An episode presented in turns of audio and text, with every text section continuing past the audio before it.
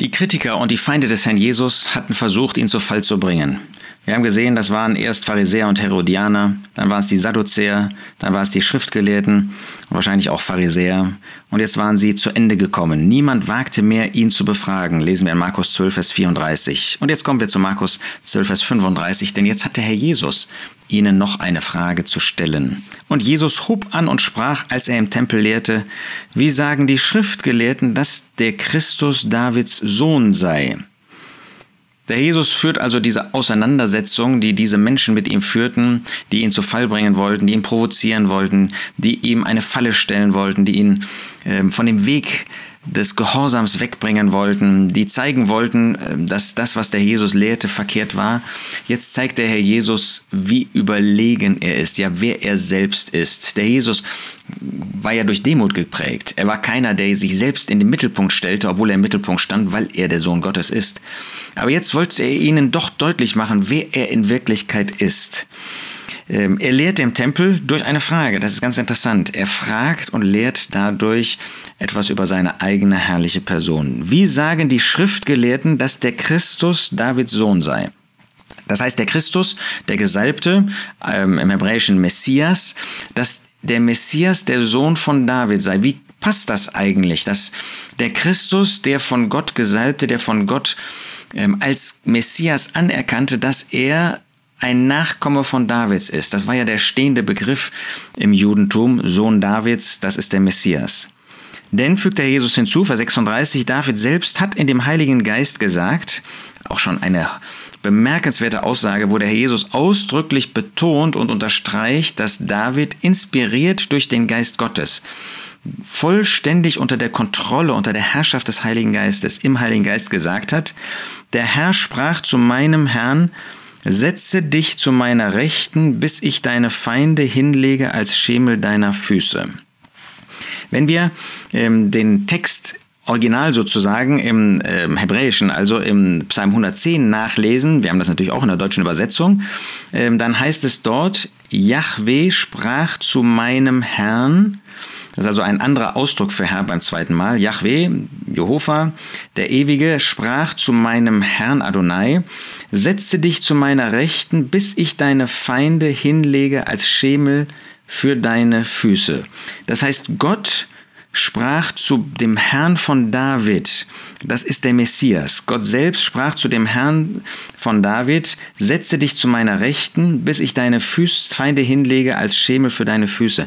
Ein ganz wichtiger Psalm, der uns zeigt, dass da jemand verherrlicht worden ist, der, das macht der weitere Psalm deutlich, auf der Erde in Demut gelebt hat.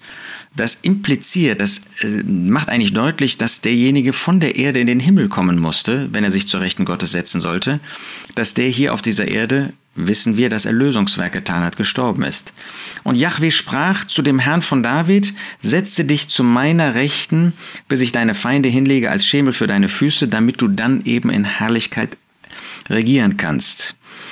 Hier eben in Markus 12, Vers 36, der Herr, das ist ähm, im Griechischen ohne Artikel und deshalb auch ein Hinweis auf diesen äh, Gott des Alten Testamentes, also ist natürlich auch der Gott des Neuen Testamentes, aber wie er im Alten Testament als Yahweh sich offenbart hat, sprach zu meinem Herrn, setze dich zu meiner Rechten, bis ich deine Feinde hinlege als Schemel deiner Füße.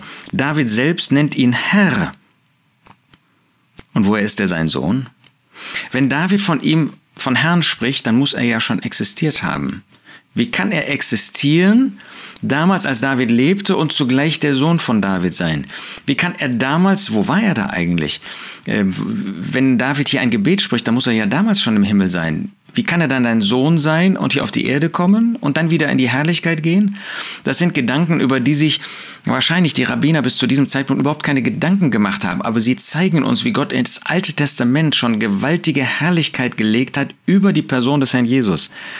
Also David nennt, David selbst sagt von dem, der sein Sohn sein soll, Davids Sohn, der der Messias sein soll, der ist mein Herr. Aber wie kann er sein Sohn sein? Und da lesen wir, die große Volksmenge hörte ihn gern. Wo ist die Antwort? Wo finden wir jetzt hier eigentlich die Antwort auf diese Worte, auf diese Frage, die der Herr Jesus diesen Menschen gestellt hat? Die Menschen haben keine Antwort. Sie können dazu nichts sagen. Wir lesen ähm, in dem Matthäusevangelium, dass dort ausdrücklich gesagt wird, Matthäus 22, Vers 46, niemand konnte ihm ein Wort antworten, noch wagte jemand von dem Tag an ihn ferner zu befragen. Ähm, das heißt, das macht deutlich, der Herr Jesus hat ihnen eine Frage gestellt und im Unterschied zu ihm, der immer eine Antwort hatte, waren sie hier überfordert. Nun, wir als Gläubige sind auch mit manchen Fragen überfordert. Und wir sind auch überfordert, wenn es um die Herrlichkeit und die Schönheit der Person des Herrn Jesus geht. Und auch hier stoßen wir an unsere Grenzen. Und deshalb ist es schön, dass im Markus-Evangelium jetzt nicht heißt, sie konnten nicht antworten und so weiter, sondern die große Volksmenge hörte ihn gern. Die Volksmenge, sie hat erfasst, dass hier jemand sprach, der mehr ist. Ja, es wird ganz deutlich, wenn David ihn Herrn nannte, dann muss er Gott sein. Dann muss er mehr sein als ein Mensch. Und das ist er. Er ist der ewige Sohn Gottes. Er ist, war damals schon da. Er wird da zwar unterschieden von Yahweh, aber wir verstehen, es gibt nur den einen Gott. Das war für das Volk Israel, das war für David völlig klar. Das heißt, dieser Herr war zugleich Yahweh und Yahweh war zugleich dieser Herr. Es war der ewige Gott, der aus dem Himmel auf diese Erde kommen würde, um als Mensch Messias zu sein, Sohn Davids. Das muss ein Mensch sein. Wenn er ein Nachkomme ist, dann ist er er geboren worden, dann ist das ein Mensch. Aber dieser Mensch ist zugleich der ewige Sohn Gottes, der ewige Gott. Und wir bewundern ihn, wir fallen in unseren Herzen vor ihm nieder. Wir beten ihn an. Die Volksmenge, die große Volksmenge hörte ihn gern. Wir auch. Hoffentlich sind wir mehr als solche, die ihn gern hören. Hoffentlich sind wir auch solche, die in unseren Herzen vor ihm niederfallen, um ihn anzubeten und ihm die Ehre zu geben, der er wert und würdig ist, auch durch unser Leben, indem wir uns als bekehrte Menschen, als solche, die ihn als Retter angenommen haben, ein Leben für ihn zu seiner Verherrlichung führen und jede Gelegenheit suchen und nutzen, um ihn anzubeten.